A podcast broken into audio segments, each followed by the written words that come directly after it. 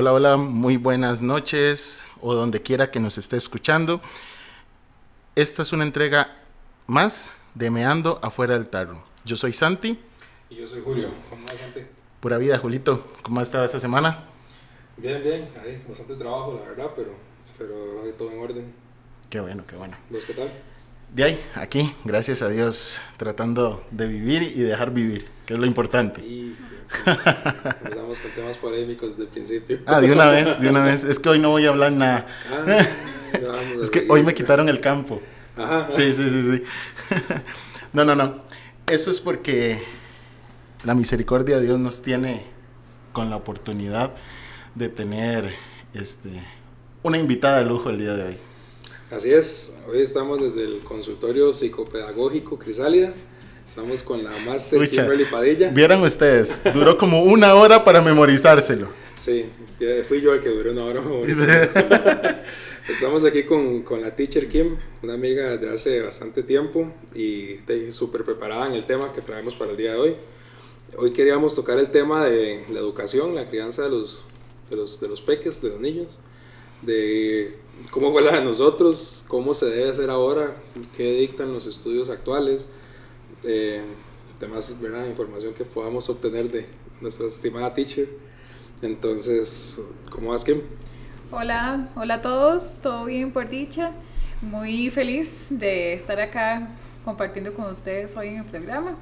Y bueno, encantada de compartirles toda la información que, que necesiten y poder ayudarles también. Muchas gracias por la invitación, más bien. Increíble, una, una voz extra hoy. Yo- yo Invitado de lujo.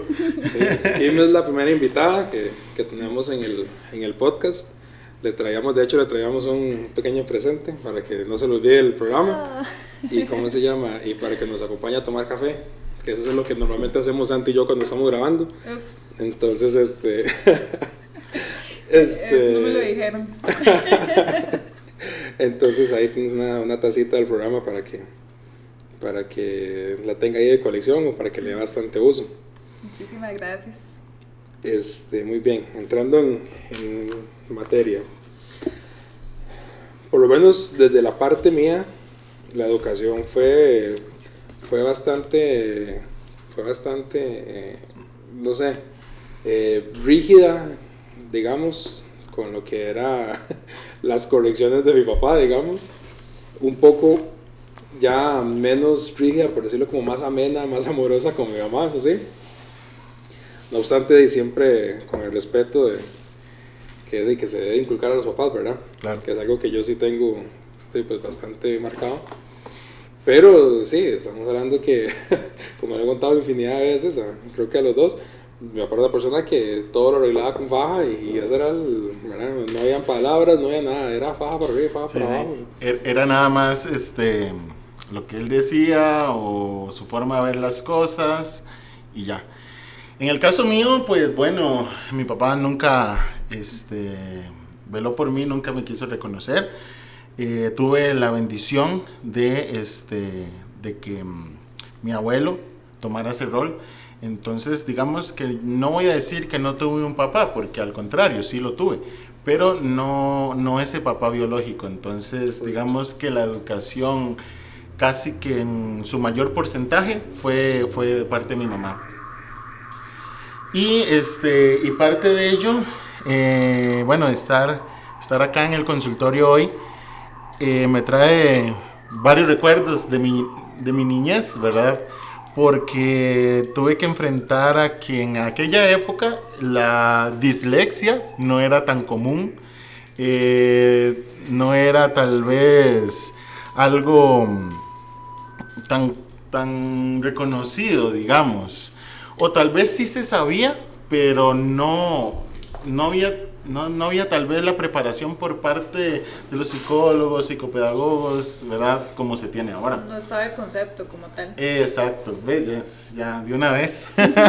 Sí, de hecho es una carrera que va muy a la vanguardia con lo que, con lo que se requiere hoy día, digamos, y que nunca se le dio la importancia. De hecho, creo, no sé si Kimberly me puede corregir, que esta carrera es de muchas teachers jóvenes, o vos viste mucha señora muy mayor dando clases de esto. Mm, También hay señoras. Sí. Sí, sí, sí, hay de todo. Porque si la mayoría comenzamos por estudiar educación, que igual yo comencé así, la mayoría de mis compañeras así, y luego ya, digamos, buscamos como el énfasis, el énfasis ya más allá de dificultades de aprendizaje, que es lo que manejamos nosotros las psicopedagogas tienen que tener ese proceso primero. O sea, empezar con educación o no necesariamente. Es necesario. Ah, Sí, de es, como, es, un es, como, un médico cuando quiere ser especialista en alguna rama, tiene que ser médico general primero. exactamente. Ah, educación o psicología. ah. Sí, va ligado con eso. Ah, increíble. bueno, es, exactamente, sí. Este Al menos mi énfasis, digamos que es de dificultades del aprendizaje y así, este, va muy ligado a la educación. Ok, sí, este, como le comentaba, em, chiquillos, este, gran parte de mi vida la, la tuve que pasar em, yendo a, a, consultorios, este, porque la dislexia, aparte de, digamos que dificultarme el aprendizaje por la forma de escribir, etcétera, eh, también creíamos que era una rama de la epilepsia que yo, yo padezco, aunque es muy leve. Pero pensábamos en aquel entonces, es ahí donde está la importancia, ¿verdad?, de que no había tanto movimiento, este, que pensábamos que iba ligado. Hasta después que un doctor este, se dio cuenta que lo que a mí me afectaba en sí era el azúcar como tal para la epilepsia, no tanto para la dislexia como tal, pero este, sí, sí era como que viví, digamos, por lo menos mis primeros 10, 12 años, era muy, muy ligado a eso, que, que, la dislexia era porque me daban esos episodios que yo tenía, porque no era una epilepsia como, digamos, como la conocemos hoy en día, que, que este, las convulsiones son fuertes, caen al piso, etc. Cuando sí he estado muy, muy grave, sí me pasan esas cosas, pero eh, pero, ¿cómo se llama? Pero no es lo frecuente, ¿verdad? No es lo, lo que siempre sucede. Eh, ya gracias a Dios tengo como dos años y medio de que estoy limpio, entonces de me siento súper bien, ando como en avión. sí, bueno, este, entonces a mí me genera este, la incógnita, ¿verdad? Yo no podría decir al 100% que soy como pro agresividad o profaja o pro algo así. No obstante, a veces es muy frustrante ver tanto chiquito tan mal criado y los papás no pueden hacer nada porque o no saben, nadie les enseñó la, la corrección que se les puede dar o de, simplemente lo dejan porque de, como no se les puede decir nada a los chiquitos porque ahora todo es abuso, todo es maltrato, todo lo dañan, entonces de, que se cree como el, como el celular y el iPad los, los críe y listo, ¿verdad? Entonces, mi primera pregunta, entonces, Kim, eh, la crianza suya, ¿qué tal? ¿Usted se portaba muy bien o se portaba mal? ¿La regañaban mucho? ¿Cómo son tus papás? No, yo me portaba muy bien, claro. Nunca hubo que regañarla entonces, ¿no? No, no, este, sí, sí, nos regañaban mucho y nosotras somos las últimas tres, somos cinco mujeres y las últimas tres eh, de unas edades muy parecidas, entonces yo soy la menor y peleábamos muchísimo. Íbamos a empezar a jugar y terminábamos peleando, No duramos ni cinco minutos jugando cuando ya estábamos peleando. Sí, siempre. siempre. entonces... Bueno, ese campo no es el mío, ¿verdad? yo soy hijo único, entonces ah. era como como el rey. No sabe lo que es eso. Sí, exactamente. Entonces era como nada más yo, yo y yo. Sí, claro, ahí sí tenía la venta. Sí, no, en mi casa sí peleábamos muchísimo y bueno, nunca se me olvidó una vez que sacamos de quicio mami y verdad, terminamos con la paciencia que siempre nos había tenido. Y me acuerdo que estaba en la, en la cocina, nosotros en la sala, peleando. nos metíamos las uñas y nos jalábamos el pelo. Y mami llegó y nos, y nos pegó con un limpión, entonces eso nos marcó, ¿verdad? Era limpión por todas las piernas, marcado y nunca más, nunca más tuvo que hacerlo. Mm, Pero fue la única vez, la verdad es que siempre fue una educación, no, nos llamaban la atención, nos regañaban, mm. lo normal, pero sí muy diferente a lo que se ve hoy en día, mm. como ha cambiado. Julito, usted tiene, este, usted está tatuado. ¿Tatuado de qué? ¿De chancleta? no, de chancleta no, de fajazos, de fajazos. No, pero digo yo, por, por el lado de tu mamá. Eh, mi mamá, creo que un par de veces sí me, me pegó con la faja. Sí, igualmente. Digamos, bueno, mi mamá nunca buscó con la faja, pero sí. Pero sí, sí, fueron dos estupideces ahí. Pero eh, sí me recuerdo una o dos veces que le contesté y me pegó por la boca y yo siento que ahí también, como dice que desde ahí, nunca más, o sea, yo me puedo enojar con mi mamá y lo que hago es como me da vuelta y ya la dejo hablando sola o me voy y prefiero hacer eso, ¿verdad? Sí, a contestarle. sí, sí, Y es algo que hasta el día de hoy, casi 30 años encima, de, es igual, el respeto no se va a perder. Y no ocupé como que todos los días me pegara, o sea, un par de veces que me pasé de, de, de, de listo y de ahí, estaba la, la consecuencia. A diferencia de lo que digo que yo creo que nosotros sentíamos cuando llegaba nuestro papá a la casa, que era como miedo, desde que el madre abría el garaje El para guardar el carro, mi hermano mayor y yo éramos así, queditos en la sala o en el cuarto sin hacer nada, ya no jugábamos, no hacíamos nada porque cualquier cosa pensábamos que podía terminar en fajazos. Entonces este, era feo, era feo, por dicha mi mamá siempre de, abogó por nosotros y nos salvaba de esas fajeadas, Ujú. pero sí, era, era incómodo. Yo me acuerdo que ya uno veía que en el canal 7 estaban dando noticias, que era como a la hora que iba llegando el madre del trabajo, y ya uno sabía, escuchaba el portón abrirse, ya todo el mundo quedito como una momia, ¿verdad? Horrible. Y siento que ese no es el punto, ¿verdad? Ujú. El punto no es llegar a tenerle miedo a los papás, pero sí respeto. Es que siento que yo hoy día no veo el respeto, o sea, no, no lo veo en muchísimos casos, ¿verdad? Chiquitos. Entonces, este. Kim, con, con respecto a eso que, que estaba hablando Julio, ¿cómo, ¿cómo va tu día a día con eso? O sea, porque me imagino que acá, acá vienen muchos chicos eh, que tal vez este, cuando están con sus padres pueden sentirse, ¿cómo le puedo decir? Mm, envalentonados. No, no. Al revés. Al revés, más bien. Sí, con, Cohibidos. Sí, ¿verdad? Este, y que cuando están ellos son una cosa, cuando están acá ya contigo son otra, se relajan, eh, o todo lo contrario totalmente, ¿verdad? Entonces, este, ¿cómo vives ese día a día? Sí, sí, de hecho, ese es mi día a día, así como lo ha dicho. Exactamente, hay chicos que sí que los papás me dicen, pero ¿cómo? Es otra casa en la casa, ¿verdad? Es, ellos cambian, cambian mucho.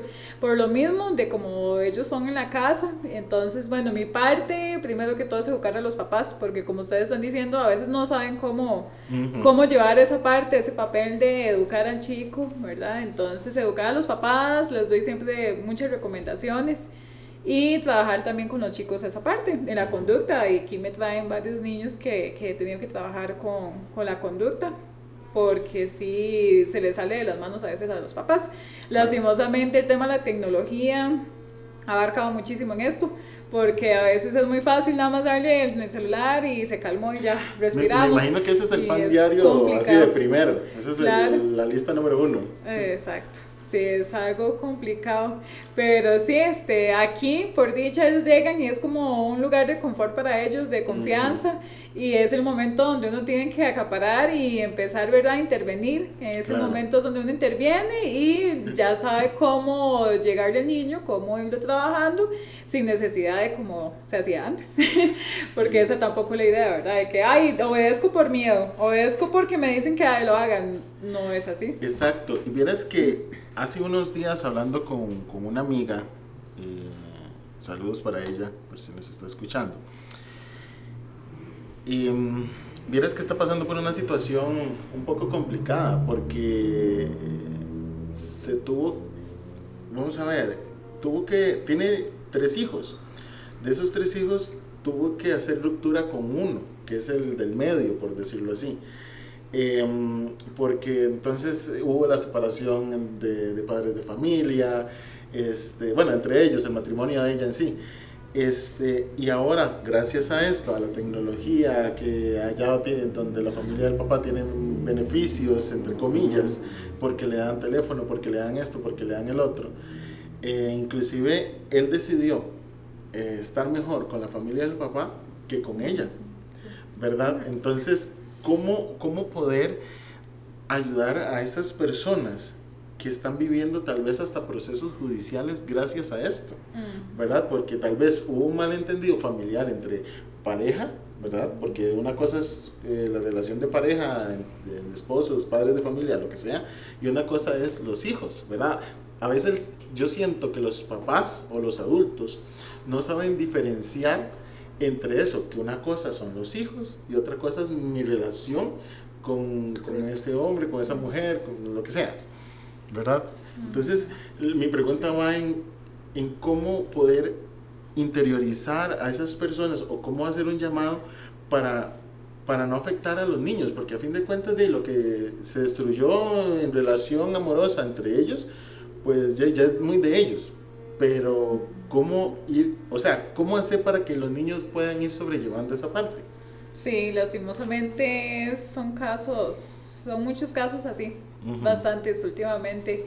Y bueno, yo siempre les digo a los papás, tienen que dejar los conflictos entre ustedes porque todo es por el bien del niño, el desarrollo del niño es lo más importante, siempre. Y yo les les digo, los felicito cuando vienen a buscar la ayuda profesional porque es lo mejor, la mejor decisión, una ayuda profesional del lado psicológico, ¿verdad? Ya es el área de psicología para lo que es el, todo lo emocional y que conlleven ellos cómo tener una relación para que puedan llevarse bien con el niño y puedan ir en la misma línea y el lado mío, psicopedagógico, para poder ayudar al niño a conllevar todo esto. Claro. Eh, siempre es un conjunto ahora con, con los profesionales del área que podemos colaborar y yo a ellos siempre les digo, ocupo que hayan todos en una misma línea, porque si no van todos en una misma línea es esto, jalan más con papá, jalan más con mamá. Y todo, ¿verdad? Todo lo que conlleva es para el bien del niño. Exacto, y es donde más me convenga, ¿verdad? El niño siempre va a decidir donde mejor me siento, pero a veces siento que por ser tan pequeños, el mejor me siento es donde me dejan, este, qué sé yo, jugar play, donde este, puedo jugar con mis amigos hasta las 12 de la noche, eh, etcétera, etcétera, etcétera, ¿verdad? Y tal vez mamá o papá, dependiendo del que lleve tal vez la batuta del estudio, es donde no me gusta, claro, por supuesto. Entonces, digamos, creo que con eso entramos como a, a, una, a un ejemplo muy, muy de la actualidad no sé si de siempre en realidad, pero el quién es el bueno y quién es el malo, los papás, o por ejemplo, quién es el que siempre me da permiso, o típico, digamos, de un papá, ¿qué dijo su mamá? Me da preguntar a su mamá. o al revés, las, mujeres que son muy sumisas con los hombres. Eh, pronto su papá, ¿qué dice él? O sea, ¿por qué? Porque él tiene que ser el malo y yo tengo que ser la buena. Entonces yo digo que sí, pero su papá dice que no, entonces no. Y los papás, los, los papás hombres que se lavan las manos y que se la bronca se la coma la mamá. Por ahí siento que va como demasiado, ¿verdad? Porque digamos, ni siquiera en el hecho de, haber ruptura, sino en el hecho de que un matrimonio normal, entre comillas sano, que no puedan tomar una decisión entre los dos, o que lo que dijo mi esposa yo lo borré, o lo que dije yo, mi esposa se lo pasó por allá, y de, o sea, se desautorizan, sería. Sí. Este, siento que eso es como algo demasiado común y demasiado malo, ¿no? O sea, demasiado conflictivo para, para empezar con ese tipo de divisiones, ¿verdad? Prefiero estar con papi, prefiero estar con mami, porque es el que más me, me alcahuetea, digámoslo así, ¿verdad? Por supuesto. Este... El que pone límites es el malo. Entonces yo les digo a los papás, tienen que poner los mismos límites, ambos. Y llevar esa relación, aunque cueste, yo sé que es sumamente difícil, siempre se los digo, me pongo en su lado, es difícil, pero todo es por el bien común del niño, que al fin y al cabo es por el que están luchando. Exacto. O más bien eh, el llamado que podemos hacer nosotros acá es ese, ¿verdad? Que busquen el bienestar del niño. Mm. Porque muchas veces siento que, que él es el puente, o él o ella es el puente para todavía aumentar la discusión legal, tanto porque quién eh, va a tener su tutela, quién este, va a tener, no sé, este, que pagar pensión, porque ahora todo eso es dividido. Antes era solo el hombre, ahora no, ahora hay también este, la mujer tiene que encargarse de esa parte. Em, entonces, ¿cómo hacer un llamado para las familias que hoy tal vez nos están escuchando y tienen em, ese problema ahí? O sea, sabemos que lo, que lo fundamental es el niño, ¿ok? Pero ¿Qué debo hacer? ¿Cuáles son los pasos que yo debo seguir? ¿Cuál es la primera instancia a la que yo debo acudir? ¿A una psicopedagoga, a un psicólogo? ¿Cuál, cuál sería, digamos, desde, tu punto de vista, eh, lo primero que yo debería hacer para, para el bienestar de mis, de mis hijos, por decirlo así? Sí, bueno, tomando en cuenta que es para el bienestar del, del hijo, yo digo, bueno, yo les recomiendo primero psicopedagoga. Es como decía, el lugar donde primero tienen que ir. Bueno, por ejemplo, acá, ¿verdad? Este, yo lo que hago es como hacer la entrevista a los papás y dependiendo de cómo yo vea la situación, yo les digo, sí, necesitan ustedes ir a donde un psicólogo que les ayude a ustedes. Porque si ellos no están bien, no está bien el niño. Entonces, digamos, yo abarco como toda la entrevista y todas las pruebas al niño y ¿verdad? Yo hago como todo el procedimiento, como el primer paso que hay que tomar y de ahí ya se desglosan los demás ah, profesionales que necesiten. Sí, porque, porque muchas personas de hecho tienen la, la confusión de, de, cuál es la, la, rama a la que debo acudir para ver eh, la situación educativa, este, em, que no sé, digamos, si está pasando por un proceso, mm, de, bueno, es que si lo digo psicológico, entonces serían... Eh, Tal vez de autoestima sería la palabra correcta. Este, tal vez de autoestima. Entonces, siempre eh, lo ideal es empezar por acá. Sí, correcto. Así es. O sea, digamos, el trabajo tuyo siempre va a ser con los chicos. No es como que un matrimonio quiera venir a decir, Kim, nos ayuda. O sea, su ayuda es una recomendación a dar un paso hacia tal lugar Trátense en ustedes y de yo les trato y yo chiquito. Con el niño. Exactamente, yo intervengo con el niño. Yo Ahora, pero si se la brincan a usted y van directamente a donde un psicólogo que tal vez no tenga pues esta eh, dirección, digamos, de, de, la carrera hacia, hacia ese tipo de desarrollos de los niños, digamos, y lo vea meramente como un psicólogo, este, de siento que más bien ahí estaría como, eh, se está brincando una parte, ¿verdad? O sea, siento que siempre tiene que pasar como la consulta por donde vos porque al fin y al cabo hay un chico de por medio, no es, no es una consulta marital, digamos, no es aquí, no es matrimonios en Victoria agarrándose, es este, es por el bien del, chico, o sea, siempre que primero como pasar a hacer la consulta, como decimos, la entrevista, que es importante, y, de ahí ya tomar cartas en el asunto. Exactamente. En teoría, tiene que ir de la mano las dos cosas. Generalmente sí, en la mayoría de los casos. Y cuando, y cuando bueno, porque sabemos que es un diario vivir con esto, y cuando una de las partes, estando separados, no quiere, ¿qué, qué procede, digamos, ahí cuando usted, eh, digamos, que el niño venga acá, por ejemplo? Mm, Ok, sí, ahí sí es complicado porque ahí no puedo intervenir yo, digamos, de decirle, no, tiene que venir, tráigalo, quien no lo ah, quiere. Ajá, digamos, ahí tienen que ellos ponerse de acuerdo. Te lo pongo, digamos, te lo pongo así, eh, la mamá tiene la custodia del niño y la mamá ve que es necesario que venga, digamos, a un consultorio como este. Pero el papá se dio cuenta y él está este, en contra de esto. ¿Cómo, ¿Cómo manejar esa situación? Porque yo me imagino que eso debe ser hasta... Eh, digamos, no diario tal vez, pero sí muy común. Sí, bueno, no me ha pasado. ¿No, te ha pasado? Oiga, ya, la, ya la puse a pensar. Sí, no. No vengan, entonces si está así la situación, no vengan. No, es que yo imagino, yo imagino que eso lastimosamente puede recaer, Santi, en, en, en lo que hemos hablado en programas anteriores, ¿verdad? Todo lo que es de la relación tóxica que tenés y todo. ¿Por qué? Porque ya cuando ellos deciden venir, o sea, Kim no anda sacando gente de la casa. o cualquier psicopedagoga, me refiero ellos vienen a buscar ayuda por el hijo, por todo el asunto. Pero si desde el principio la persona, digamos, qué sé yo, tu pareja dice que no, no quiero, yo no creo en esas tonteras, ni siquiera van a venir a intentarlo. Entonces, por eso que me dice, a mí no me han llegado casos porque me imagino que son el grueso, el porcentaje más alto de esos casos, es gente que desde antes de intentarlo ya se cohibió porque hay una no, relación No, no, ok, yo, les, yo les entiendo el punto. Lo que pasa es que, digamos, si lo vemos a una realidad donde si yo soy el tutor, del niño y yo quiero que, que me ayuden con el chico, ¿verdad? En un consultorio. Este, pero digamos que la mamá de mi, de mi hijo no quiere, o sea, di, el tutor soy yo. A eso, a eso es lo que voy. Sí, bueno, Porque ya es donde vienen los temas legales, y etcétera. Exacto, entonces, eh, ¿cómo, ¿cómo poder trabajar bueno, ya Kim nos decía que no, no, le ha pasado, ¿verdad? Que alguna de las partes de algunos de los papás no quieran que el niño esté acá. Entonces, debe ser en un punto complicado porque siento que el balance del niño a nivel psicológico eh, eh, es como un sub y baja, ¿verdad? el afectado es el niño siempre. Sí, pensándolo así, tuve un caso una vez, pero era más bien la mamá tenía como la, la, La tutela, tutela. digamos así, Ujú. del niño.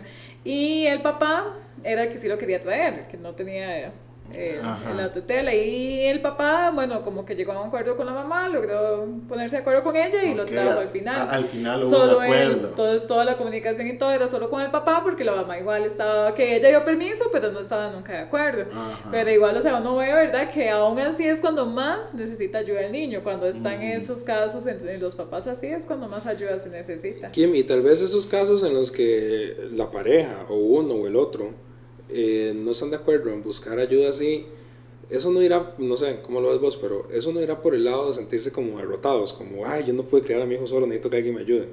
O sea, no será mucho como sentimiento de no me quiero dejar perder o no quiero aceptar la derrota, no quiero, o sea, pensarlo así, porque no es una derrota, eh, buscar ayuda es sano.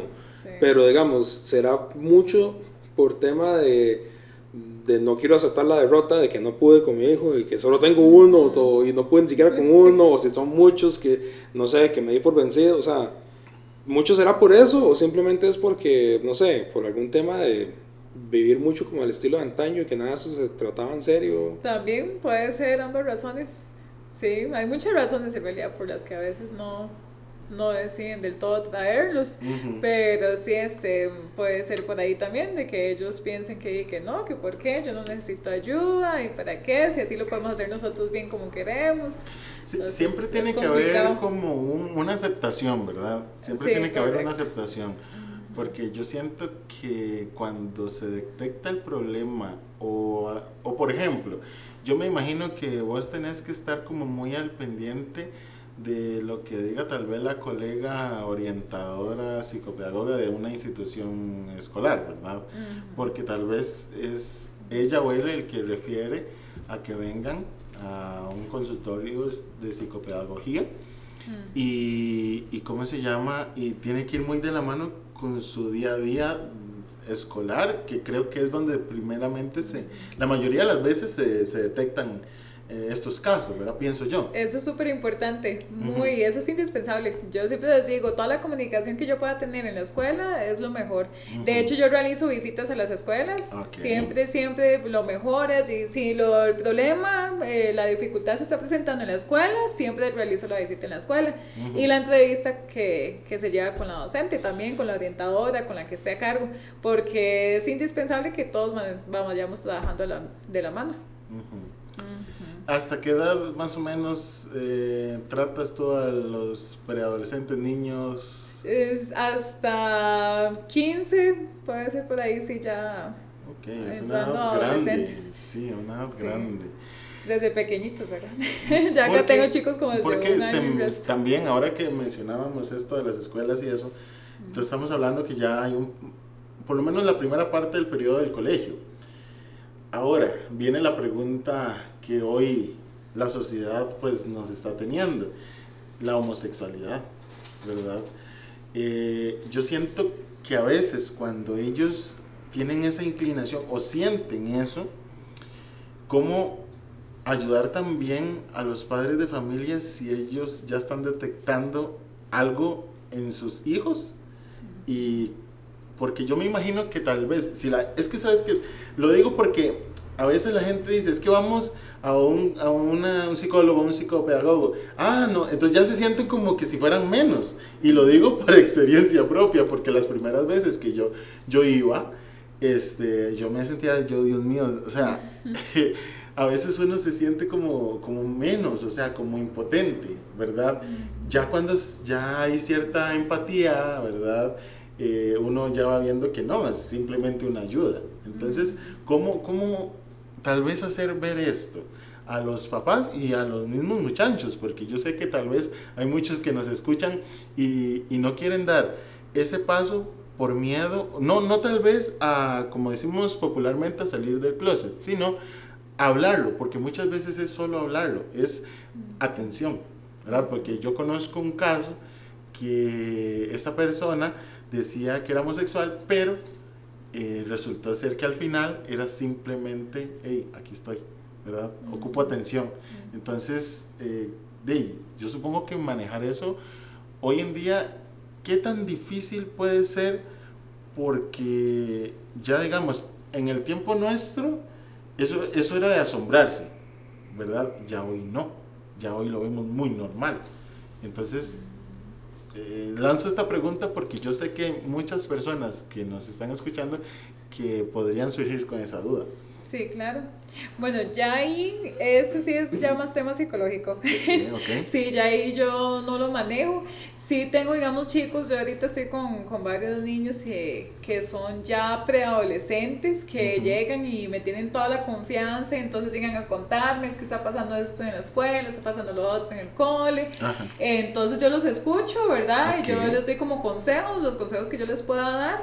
Eh, ninguno me ninguno me ha comentado ningún tema así, pero sí, ¿verdad? Como temas como, como igual de cosas que están pasando. Claro. Yo les doy mis consejos, pero de mi parte, yo digamos, le digo a los papás y yo les digo, bueno, ya este tema es importante que lo traje, lo abarque un psicólogo, porque ya ahí sí lo mío es como énfasis más como de, del lado emocional, pero digamos no tocando tanto este tema o dificultades de aprendizaje. Más el aprendizaje. sí, ya lo que es este tema ya no, no es tanto de mi área. Lo, lo, digo porque es que a veces eh, de eso tiende a ser anímicamente el, la problemática de por qué bajan su rendimiento, ¿verdad? Tal vez era una persona que acostumbraba a tener notas súper altas y puff, ¿verdad? Se vino abajo. Entonces, a veces siempre trato como de, lanzar esa preguntilla porque eh, es lo, lo, que la gente nos comenta, ¿verdad? Ahí en las redes sociales y eso. Ah, este, tuvimos eh, una interacción hace poco, no, no sabía la gente que hoy vamos a tener este programa, pero este, me llamó la atención porque fue una de las preguntas que me lanzaron, entonces dije yo, bueno, voy a, voy a aprovechar. ¿y dónde nos pueden contactar? Bueno, nos pueden contactar a nuestras redes sociales, eso es eh, muy importante que ya ahora que la estamos alimentando, este, sean parte de nosotros en Meando Afuera del Tarro en Instagram, este, así todo pegado. Y también este, tenemos nuestro WhatsApp, ¿verdad? Eh, ahí pues no, no contestamos tan inmediatamente, pero siempre es una parte para interactuar con, con ustedes. Este, si tienen alguna pregunta, que si tienen algún consejo, un tip, o si no, escríbanos también de qué les gustaría que hablemos en alguna ocasión, ¿verdad? Entonces nos pueden contactar al 7248-9964, 7248-9964. Excelente. Kim, volviendo al, al, inicio del tema, digamos, que nos traía hoy por estas tierras de San Miguel, ¿verdad? Este, ¿A dónde? En San Miguel. Ah. ¿Qué de lo que normalmente se hacía antes estaba mal, o mejor dicho, que estaba bien, digámoslo así, no sé, pensemos en muy negativamente, este, ¿qué se podría rescatar de las crianzas de nosotros un poquito más atrás? No nos vayamos tan atrás a las épocas de, de verdad, de que la escuela de monjas, la monja le tiraba el borrador y les pegaban con la regla, pues tal vez no, no lleguemos a esas épocas que, que me han contado mi mamá y esa gente de antaño, que eran así de, de salvajes. Pero digamos, a lo que podemos hablar nosotros, ¿verdad, Santi? Que como siempre, esto es parte de, mear afuera del tarro. No, yo tal vez por eso hice esa pregunta, para ver si no vio que meaba más afuera. Sí, está bueno. Este, ¿Qué de lo, que, de lo que se hacía antes no se debe hacer ahora? ¿Qué se puede rescatar? no sé, te doy un, un, refrescamiento muy rápido, por ejemplo. Eh, castigos de que lo dejan cerrado en el cuarto digamos, se queda encerrado en el cuarto cuando está con berrinches y que pega gritos hasta que se calme, no lo, no lo sacan del cuarto. Eh, o que le quitan la televisión o el videojuego, que no lo dejan salir a jugar con los, no sé, con los amigos, al play o algo así. O sea, quitar ese tipo de cosas. Eh, el famoso pegarle por la boca se está contestándole a alguien, los famosos pellizcos en misa para que se queden queditos. Sentarlos al frente de un reloj a ver hasta cuando se, se cumple el castigo. Uf, bueno, eso no lo sabía, pero ok. Eso me lo aplicaron a mí. Este, bueno, los que yo conozco muy bien, eh. los que conozco muy bien, los, los fajazos o chancletazos, ¿verdad? Pongámoslo un poquito más, más a modo jocoso, ¿verdad? Tatú hogareño. este, no sé, te doy esos ejemplos que se me vienen rápidamente a la, a la mente, recordando como que es como cuando me castigaban a mí o castigaban a mis compañeros de escuela y eso eh, ¿qué de todo eso que te acabo de decir, o si te, se te ocurre alguna otra cosa, no se debe seguir, si absolutamente todo no, o qué se puede tal vez mantener pero modificado, qué podemos aprender de eso, que lo que generaba la disciplina de una manera agresiva, sí, bueno, los, los castigos físicos, pero no sé, digamos, versus qué es lo que se dicta hoy en día que se tiene que hacer, pues con tanto estudio que hay después de todo eso, ¿verdad? Sin llegar, a, sin llegar al punto de dejarlo hacer lo que quieran, ¿verdad? ¿Qué, qué, o sea, ¿Cuál sería el balance? ¿O qué está tan mal de antes? ¿Qué, qué está tan mal ahora también? O sea, ¿cómo lo ves vos? ¿Cuál es tu, tu perspectiva versus tu estudio, versus tu experiencia, versus lo que usted ve en el día a día? Sí, bueno, es muy importante. De hecho, bueno, así como rescatar, rescatar lo que se usaba antes. Era mucho de violencia física y eso no, jamás educar a un chiquito así con violencia y que pellizcos y que pegándole, nunca vamos a estar de acuerdo en eso. Eh, en un cuarto, que se logra con encerrarlo en un cuarto, que le agarre miedo a los papás, nada más, y que un trauma de toda la vida para cuando sea adulto, eh, no son opciones, la verdad es que no, ni el tiempo fuera que le llaman tampoco es opción, porque nada más como, bueno, vaya, siéntese allá y aíslese y ya, y que se logró, ¿verdad? No se está educando, no se está corrigiendo. Lo que tal vez sí rescato es como consecuencias. Sí, sí, este, yo siempre les digo a los papás, debe haber alguna consecuencia y que ellos vean, ¿verdad? Este, eh, no hiciste la tarea, entonces, bueno, hoy no puedes ver el programa que tanto te gusta. Eso sí, eso sí, porque, ¿verdad? Este, es una con otra y en toda la vida es así. Si yo hago algo bien en mi trabajo, me van a recompensar ya como adulto. Entonces, este, ellos tienen que ver que siempre hay esas consecuencias, ¿verdad? De que, por ejemplo, llegar tarde al trabajo y llego tarde todos los días, ¿verdad? Una hora más tarde me van a castigar con algo, me van a rebajar el salario posiblemente, ¿verdad? Toda la vida van a ser así, tener una recompensa o tener una consecuencia. Y desde niños ellos lo pueden ir aprendiendo, entonces en eso sí es como lo que dejo tal vez, pero igual este, todo lo demás, eh, no, hay que tener un balance, eso sí, entonces se mantenga la autoridad y los papás tengan límites y no dejar que haga todo. ¿Cómo mantener esa autoridad, Kim? Eh, comentarle por qué, explicarle a los chicos por qué le estoy dando esta orden, ¿verdad? No es nada más, este, haga caso y punto porque yo quiero, sino explicarle por qué, ¿verdad? Entonces, este, vamos a hacer tal cosa porque le explico por qué el niño va a comprender y va a tener como también esa... Sí, siempre es fomentando el diálogo. Exactamente. Siempre fomentando el diálogo. El diálogo, mucha comunicación, eso sí. De hecho, bueno, aquí estaba viendo una una imagen que me gustó mucho de disciplina positiva, que se usa mucho ahora, es lo que se utiliza más, digamos, para, para mantener, digamos, como esa educación en los niños y que no se salgan de control, porque tampoco es dejar que haga lo que quiera. Porque tampoco se nos va a salir de control, no hay límites, pero hay que saber poner los límites, sin tener que estarle pegando, sin tener que estarle gritando eh, hay que saber cómo ponerlo. Ese, por ejemplo, me gustó mucho porque decía así como, eh, no decir así como, ay, no grites, sino decirle, baja un poquito la voz, ¿verdad? Es como cambiar todo al positivo. O no corre tanto por la casa, sino decirle, vamos caminando, vamos despacito. O no decir, digamos, ay, pero no mienta tanto, sino decir, digamos la verdad, es importante decir la verdad siempre. Son como cositas que nada más estamos cambiando la forma de decirlo y va a tener más significado en, en los niños. Y ellos van a tener como esa verdad la autoridad porque papá y mamá son los que me están formando y le explicamos todo. Y no es así como todo encima y encima que lo que causa es, es como el miedo en los niños sino que se va a hacer de una forma más, más bonita, más positiva y, y, que se logra buenos resultados también. Claro. Igual yo creo que todos los casos van a ser diferentes ¿verdad? claramente no es lo mismo un chiquito de otro de lo mismo los caracteres que, que heredan ¿verdad? sus papás y todo este, y digamos, tomando en cuenta que, que tuviéramos el escenario ideal de un matrimonio feliz, que, que, que no tienen problemas como tan graves que afecten al, al niño, este, el, el no sé, el, el tratar de, de de corregir a un chiquito que viene muy mal criado, que desde que son muy bebés todo lo tiran cuando dicen que no, que son muy coléricos. ¿Cómo, cómo bajarles eso, digamos, a punta de sonrisa? ¿Cómo, cómo bajarles ese tipo de, de, arrebatos, verdad? Digamos, cuando, sin, sin llegar a, ¿verdad? A una nalgada, sin llegar a nada de eso. cuando ya lo traen ya muy como, como en la sangre, ¿verdad? O sea, que, que, que explotan de un solo, que qué sé yo, que si la mamá lo tiene, lo tiene alzado y, y, y quieren tal cosa, y se dice, no, es que ahorita no, y ya empieza, que empieza a jalarle el pelo a la mamá y que todo, o sea, me refiero, un El chiquito muy chiquitito. ¿Por, por, dónde, ¿Por dónde se puede llegar? O sea, ¿por dónde...? Bueno, no es a punta de risa, ¿verdad? Eso tiene que ver la expresión de uno.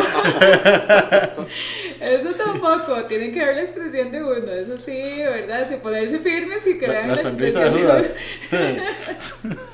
Decir, ay, no, mi amor. No, no, es, sí, tampoco así, ¿verdad? Este, ellos tienen que ver la expresión de uno. De hecho, yo aquí trabajo mucho las emociones con ellos en chicos de, que tienen problemas de conducta. Lo primero que yo trabajo son las emociones. Porque hay algo detrás de, siempre hay algo detrás de. Entonces yo les enseño mucho la expresión de cuando estamos felices, cuando estamos enojados, tristes. Y ellos pueden ver esa expresión que a veces con solo ver la cara ya dicen, mira, si es que está enojado, dice algo malo. Ujú. Y digamos, con esos pequeñitos, pequeñitos, este, es como irles bajando el nivel con música relajante, eh, con masajes, eh, con esto que ahora se usa mucho los difusores. Eh, con olores así de lavanda, la lavanda es buenísimo, un difusor, yo siempre tengo aquí, Ah, porque eso les, les baja mucho la tensión, hay que ver la alimentación, aunque ustedes no lo crean, la alimentación influye mucho, y las horas de sueño, influye muchísimo, muchísimo, hace para uno como adulto, porque uno no durmió bien, pasó todo el día de mal carácter, entonces para los niños es súper importante. Importante. Sí, Entonces así desde pequeños, sí. Desde pequeñitos es así como eh, bajando la del nivel con todas estas cosas y claro, de hacerle ver que no está bien lo que hace. No decirle, ¿verdad? Sí, de una forma indirecta, yo les digo mucho a los papás, si está haciendo un berrinche, como le llaman, entonces cámbiale de tema. Le dice, ay, vamos a jugar de tal cosa, y ya el chiquito se lo olvidó. En cambio, si usted sigue, que no se ponga así, que y está gritando y grita chiquito, y grita el papá y no se mejora nada. Sí, hay un ambiente negativo. Se, se torna un ambiente Sí. negativo antes de, de poder buscar eh, la resolución este, mm, al conflicto. O sea, eh, más bien siento que los papás eh, entran en ese, en ese juego, por decirlo de alguna forma, y cuando ven están más bien tirándose unos con los otros, ¿verdad? Independientemente de la edad que tengan. Es como, como, como, siento que el ejemplo más, no sé, más notorio, el típico berrinche en el supermercado. Quiero que me compre esto y compre lo otro y que todo lo quieren echar al carrito y que si no se tiran al piso, a dar vueltas en el piso y todo. Y el, y el papá es, venga y, le- bueno, antes, y lo levanto de un... Ah, sí, sí, sí. Y todas las demás personas vuelven a ver a los papás. Pero a- Sí, a esto mí es es como- una cosa, porque hay algo detrás de que por qué ese chico se puso así, ¿verdad? A veces no sabemos si Mm. ese es un niño que tenga condición de Asperger y, uno- Ah. y todo el mundo lo vuelve a ver y Súper le hace esa cara y dice, es un niño que tiene esa condición Ujú. y nadie lo va a comprender porque el papá no le va a dar un rótulo de que es un chico de Exacto, Asperger. exacto. Entonces, como respetar, ¿verdad? De que está sucediendo eso, porque sí, de hecho, ahí yo tengo un niño con una condición así que la mamá me comentaba que le es muy difícil subirlo a un bus, que para ella es todo un protocolo y toda una rutina cuando se van a subir a un bus. ¿En Y entonces, si ese chico comienza a tener una crisis en, en el bus, Ajá. todo el mundo va a quedar viéndose a los papás y en realidad puede haber algo detrás de. Y verdad, y ahí también los papás deben de tener conocimiento de cómo trabajarlo, también saber de cómo trabajarlo, ya si es, digamos, como en el supermercado, de que no me compraron algo y me tiro al suelo porque no me lo compraron, ya ahí sí están los papás, ahí yo les recomiendo distraerlo con otra cosa. Ay, vea, llevamos esto para la cena, ¿verdad? Distraerlo, cambiar el tema, ponerle una cancioncita que se entretenga, así Sí. la vaya escuchando y ahí, este, como ir bajando esos niveles. Ujú. O explicarles antes de, siempre el antes de, si ustedes los preparan antes de, no se va a presentar tanto en eso, de verdad, como que Sí. vayan en el carro y le dicen, vea mi amor, vamos a comprar lo indispensable, llevamos una lista y en la lista no puede salirse lo que vamos a comprar, ¿verdad? Y ya que después el niño... Inclusive no comience parte de, ¿verdad? Ya está la lista, usted le toca traer esto y esto, y que lo traiga primero gana. Y. Súper Sí, importante, sí. exacto. Ajá. Porque Entonces va diga- entretenido y Ajá. no comete esos berrinches que le dicen. Porque, digamos, eh, yo siento que el, el problema es eh, cuando, mm, o bueno, pienso, así lo veo yo, que cuando hay familias que son más pudientes que otras y tal vez eh, un niño se relaciona con el de la otra familia y ve que tiene ciertas cosas. Entonces yo siento que tal vez puede ser que desarrolle como eso. ¿Y yo por qué no tengo esto? ¿Verdad?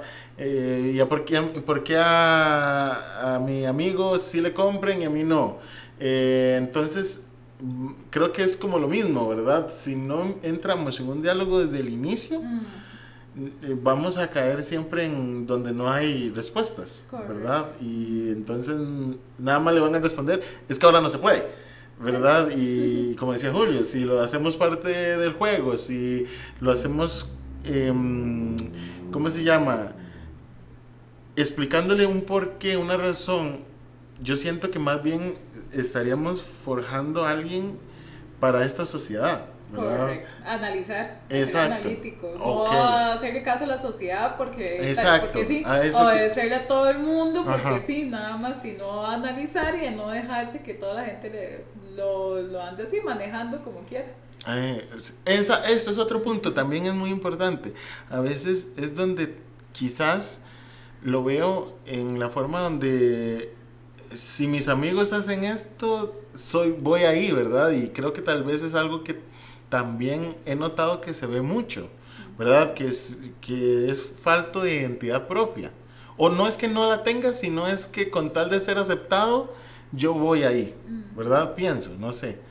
Sí, de hecho, bueno, eso, ese tema lo hizo mucho con la tecnología. Porque he tenido papás que me dicen, es que en la casa yo no le doy mucha tecnología, no quiero darle celular todavía, ojalá un chico que esté en sexto grado. Pero ¿qué hago, teacher? Me dicen a mí, ¿qué hago si todos los compañeros tienen celular? Y él me reclama que porque él no tiene celular. Y entonces digo, qué difícil, ahí sí es difícil, porque va en contra de la sociedad y él va a decir, ¿por qué todos menos yo? ¿Por qué todos tienen y yo no? ¿Verdad? Entonces ahí sí es, es un conflicto bien complicado. Pero eso es un tema de nunca acabar, yo creo, ¿verdad? Ya el tema clasista, digamos, ya te saber siempre, ¿verdad? O sea, máxime, si vos buscas una, una educación superior, digámoslo así, en un lugar mejor acomodado, dice va a topar más contrastes de eso, que lo puedo decir yo cuando estuve en el, en el Samagó. este, Muy marcado. De, yo siento que ahí es de... ahí siento que uno como, como la espada la pared, o sea, está de amarratado de manos, ¿verdad? O sea, no sé, pienso yo. este, y eso me da pie al, de, uno de los, de los temas que traía también, qué tan malo, que debe ser malísimo, eh, ¿Qué tan malo? Que debe estar malísimo. Sí, digamos, a mi parecer es pésimo, digamos, porque quiero que me lo diga la teacher y no decirlo yo desde mi opinión. Ajá. Es que nos estén criando los hijos el celular, la tablet, YouTube. O sea, pero son unas máquinas los chiquitos ahora, yo lo veo con, con o sea, con ¿Saben más que uno? hijos y hijas de amigos y amigos que, que, están viendo los videos y saben cuáles son, ah. ni saben escribir, pero saben dónde está YouTube, saben dónde meterse, dónde se busca, saben dónde quitar el anuncio de YouTube y saben cuándo quitarlo hasta que la cuenta regresiva baja y queda en, en, cero, en, skip ads, no sé en omitir, sí. En omitir, ajá. Este, Ahí le dan, o sea, yo digo.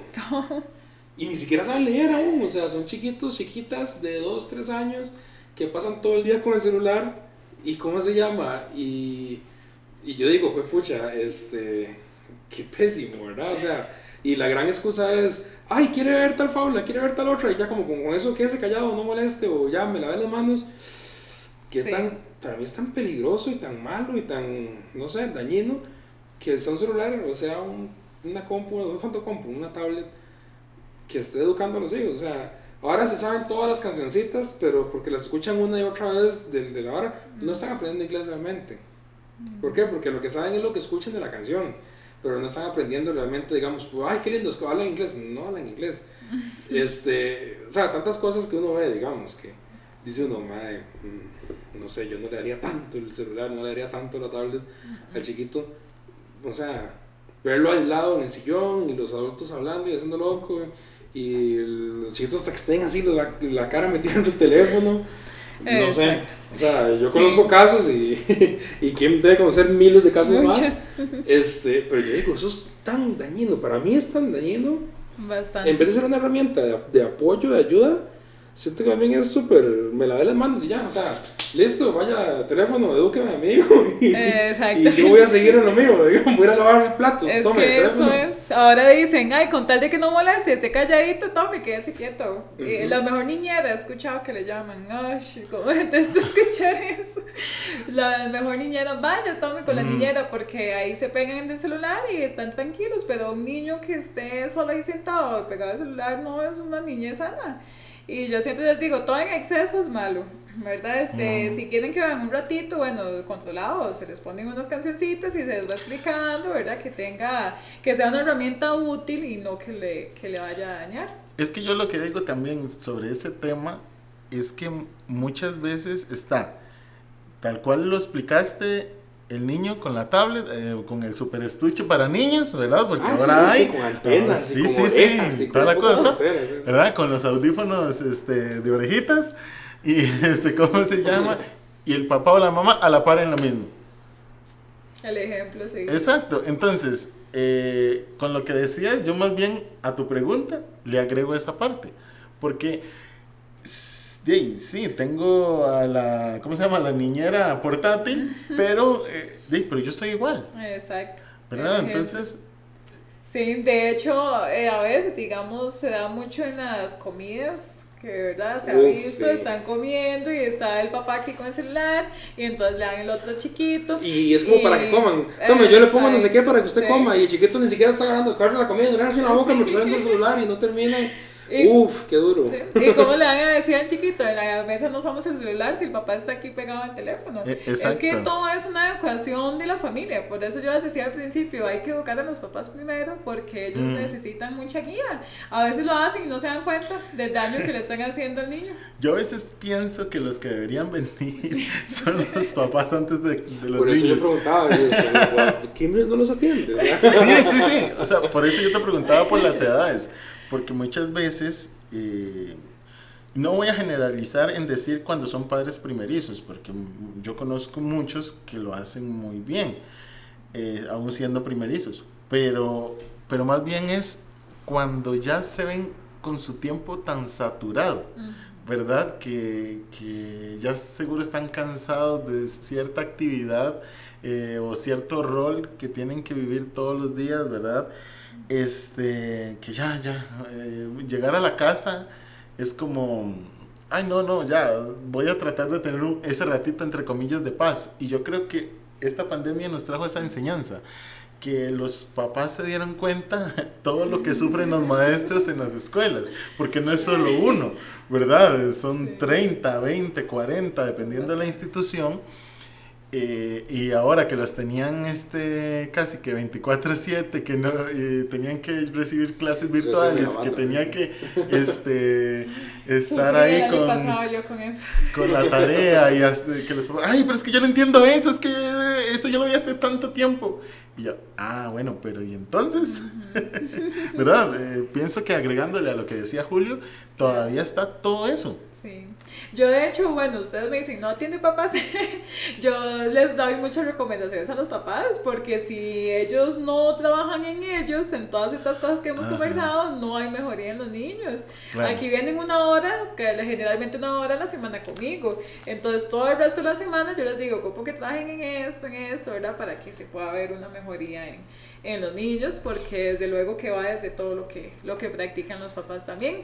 Y siempre les digo así como eso que usted dice, que llegan cansados del día a día, entonces ya toma mi celular, vaya por allá tranquilo. Sí. Yo les digo, eh, practiquen un juego de mesa tranquilo, algo tranquilito, ustedes se sientan, están descansando, pero están compartiendo con su hijo, porque al final de cuentas es un ratito lo que comparten con ellos, ¿verdad? Si salen a trabajar todo el día. Entonces no es, digamos, estarles dando la tecnología tampoco. Ahí vi un artículo muy interesante un día de esos también. eh, sobre acostarlos a los chicos leyendo un libro y no viendo la televisión o viendo la tablet. Ajá. Que eso antes se usaba mucho. Eso sí es algo que rescato de, De antes. eran cuentos para que se Sí, durmieran. claro. Y ahora es el celular o es la televisión. Entonces son chicos que tienen muchas pesadillas con, mientras duermen, que tienen un mal dormir, eh, dan vueltas y vueltas, amanecen cansados porque se acostaron viendo televisión y el cerebro sigue maquinando todo. Sigue lo que trabajando vieron lo que vieron. Desde claro. media hora antes de que se durmieran, el cerebro sigue maquinando. Importantísimo entonces sacar el tele del cuarto para Sí. los chiquitos, ¿verdad? Hasta para adultos. Sí. Sí, porque el cerebro sigue maquinando y la persona no descansa bien. Yo se lo digo a mi mamá siempre, de hecho, siempre se no- lo digo. no se Ese puede tele nunca se apaga. No, no, y es que, digamos, un- una vez un padre acá decía que por eso la palabra dormitorio, porque es para dormir.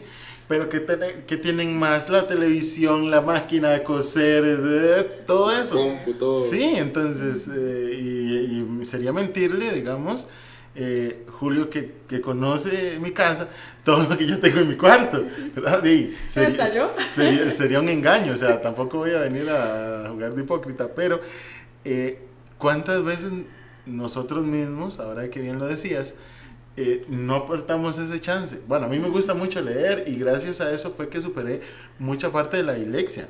O Eso le iba a sea, preguntar cómo le fue con eso. Ah, sí, vieras que yo, gracias a Dios, bueno, de, de confundirme en escribiendo palabras son muy poco, o sea, muy, muy, muy, muy poco. Bueno, eh, eh, más bien yo me, me estreso, de hecho, cuando veo que alguien escribe mal algo, yo, ay, por Dios, pero vale que el diléxico es uno o algo así, es lo que siempre digo, ¿verdad? Pero este, a mí me estresa mucho eso, porque desde que nos dimos cuenta, digamos, mi mamá y yo, eh, que ya como que la cosa no andaba bien en ese, en, en ese ámbito, eh, de yo hice la terapia y hasta con plasticina en una mexicana, se llama Sara Garza.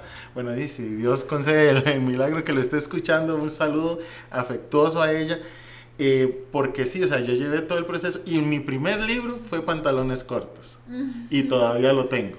Entonces, lindo. este, desde ahí me gustó mucho la lectura porque la enseñanza que te dan en pantalones cortos fue lo del, a mí digamos se me quedó lo del diario, entonces un diario era para escribir todos los días, a Arturo no le gustaba, entonces escribía día por medio, entonces ¿qué hacía yo? Leía día por medio y ahí me iba, ahí me iba hasta que ya después le tomé gusto y digamos, si soy muy visual, entonces las palabras se me quedan como muy grabadas. ¿verdad? Bueno. Entonces, pero sí pude superar esa etapa gracias a eso, pero tuve el apoyo, ¿verdad? Este, Es de, de una psicopedagoga, de, de un psicólogo también, este, y de mi familia, que es lo importante. o sea, Exacto, es súper sí. importante, primordial. Ujú, Qué bueno. Kim, para ir aterrizando ya el, el, el, capítulo de hoy, este, yo he analizado ahora que estábamos hablando de eso. De, que, de darles el teléfono, darles cualquier aparato para que, para que se entretengan, de cuánto nos estamos perdiendo. Y no me refiero solamente a los chiquitos, sino también a los papás. ¿Cuántos están perdiendo de la educación de los chiquitos? Yo escucho que mi mamá dice, ay, es que qué grandes se me hicieron, qué rápido, no sé qué. Eh, digamos, yo sé, mi mamá trabajó mucho por nosotros y, y, y claramente no pudo estar tal vez como todo el tiempo que ella quisiera. Pero digamos, cuando los tenés esos poquitos ratos después del trabajo o lo que sea, no lo estás aprovechando por, por estar en, ¿verdad? Vos como papá en el teléfono o dándoles ellos para que se te tengan solos y no aprovecharon al chiquito. ¿Y cuántos están perdiendo los chiquitos? Porque yo lo veo también, este, eh, digo, digo, casos he visto y bastante la verdad. O sea, va el chiquito va en el carro y va con el- la silla de seguridad, todo, toma el teléfono y ya hay que bajarse y irse. El chiquito no vio nada por la ventana, no sabe dónde andan.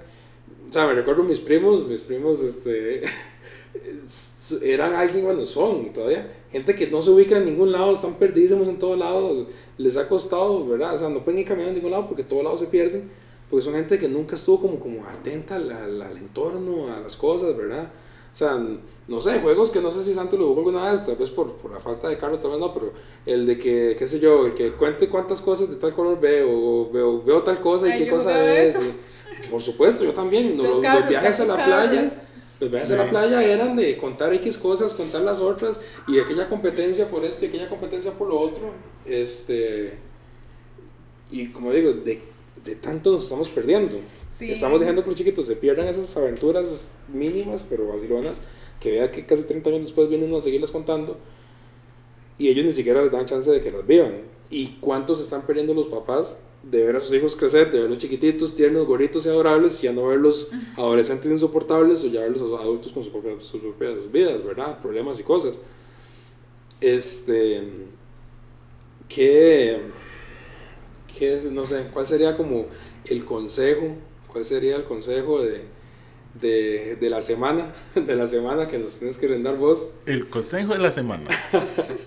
sí, llega a nosotros por cortesía de Panadería Suspiros. Sí, esa este, panadería tan, tan deliciosa aquí en San Miguel. Supongo que Kim ya la ha probado, ¿verdad? Claro, muy a menudo por ahí. Eso, muy bien. Saludos para Lau y David, eh, que siempre nos están apoyando. Eh, la pueden encontrar 25 metros norte del templo católico perdón, de San Miguel, aquí en Santo Domingo de Heredia. ¿Cuál sería el consejo entonces? ¿Qué, ¿Qué, nos podemos llevar hoy de enseñanza? antes de darles un consejo, voy a comentarles una experiencia que me pasó en la playa. Claro, claro. Me dice eso de la playa. Un día estaba en la playa, eh, hace poco que fui, y este, estaba el atardecer lindísimo, ¿verdad? Donde se iba ocultando el sol, que para bueno, Precioso, a mí me encanta, ¿verdad? Es un momento único. Y vimos un niño en el carro de la par, que estaban los papás afuera viendo el atardecer y el niño estaba metido en el carro dándole la espalda al atardecer porque estaba con el celular. Vea, calculamos tal vez una hora, más de una hora que ese niño estaba con el celular, nunca vio el atardecer, se perdió de todo eso. Y los papás también, ¿verdad? No, no hicieron por dónde decirme, mira, es el atardecer, venga, cuando estaba en la playa, andaban de paseo. O sea, es como para desconectarse de la tecnología, de todo. Y ese niño, no, ahí estaba todo el rato con el celular y del carro no salió, y, ¿verdad? Y se pierde tantas cosas, se pierde algo tan mágico como el atardecer. Que eso es Que a veces a uno este, le gustaría tenerlo de vez en cuando para como reiniciar, reiniciar su vida, ¿verdad? Ahí como el trajín del, de todo el mes, de todo el año, no sé. Y tener esos atardeceres, ese sonidito del mar, ¿verdad? Que relaja tanto, bueno, por lo menos a mí. Sí, demasiado. Mm. De hecho, vacilón, porque, bueno, de ahí para mandar un saludo de nuevo a, a, un fiel oyente, al pelón, a Gerson Zamora, que, este, parte, bueno, él es papá y tiene una, una chica muy chiquitita, y es un vacilón, él me enseña muchos videos de la hija, porque se ve que ellos disfrutan como pareja, Gaby, su, su esposa y, y él este, disfruta mucho de, de Amy. Y es vacilón porque, digamos, yo veo de, yo me acuerdo que en las misas uno se portaba mal, era que el pellizquillo, pero digamos, yo me recuerdo mucho de las cosas de la misa, los cantos, muchas cosas yo me recuerdo, porque yo soy católico y eso me gusta. Ellos, por ejemplo, son, son evangélicos, son cristianos, y ellos van al culto y todo, y yo me enseña videos de ellos bailando, porque ellos, el, el, templo cristiano es más movido, más, ¿verdad? Más sí, sí, sí. Y ver a esa chiquita bailando para todos lados y tirando huesos y todo, yo digo, ella se va a acordar de eso, no va a ver la misa como el castigo de los domingos, de que van a ir a pellizcar, de que, ¿verdad? que quede callada, sino que ella lo va a recordar como algo mm. bonito y le va a gustar más adelante. Entonces, pero aquí diferencia, no es tome un celular que se sentada y no, no moleste, sino más bien participe, véanla. Claro. Y con todo y andar con mascarilla y todo el asunto, la chiquita es feliz ahí. Vieras que no ver esa, esa chiquilla. Espero algún día poder este, que traigamos a Erson para hablar con él. Claro, claro. Este, pero vieras qué increíble. Yo, yo a esa chiquita digo, qué asilón, o sea, qué, qué qué bien por ellos, qué bien por ellos como matrimonio, qué bien por ellos, bueno, por él como papá, disfrutar así a la chiquilla y ver que sea tan enérgica y tan facilona, ¿verdad? Pero, ya me salí de nuevo del tema. Vamos a, a las conclusiones con Kim entonces, al consejo. Siempre está meando fuera. No, siempre estamos meando fuera. Es que eso, de, eso es la, marca registrada del programa. Sí, es que si, si, no metemos las patas en algún programa, yo creo que el programa no salió bien. Y no, no solo eso, hoy estamos totalmente sin guion. O sea, pero no hay ni un cuaderno, no hay Bueno, nada. hoy no, hoy siempre. No, yo siempre trato de llevar un guion. yo no, yo no. un orden. Pero hoy vamos completamente a lo que Kim nos vaya diciendo y, y a lo que nos ocurra a nosotros preguntarle, ¿verdad? Vea, cuando la gente me, nos vea en cámaras en algún momento si damos ese paso eh, a futuro, ¿verdad? Todavía no. este, ¿Cómo se llama? Se darán cuenta que yo este, acá manejando la mixer, todo bien, y ese es el el trajín mío. Ya eh, Julio me da los temas y, ay, ya después me acordé, le atravesé el caballo como 20 veces, nunca, nunca habló y, terminó el programa y, y, empezó el otro y nunca habló y este, pero bueno, así es.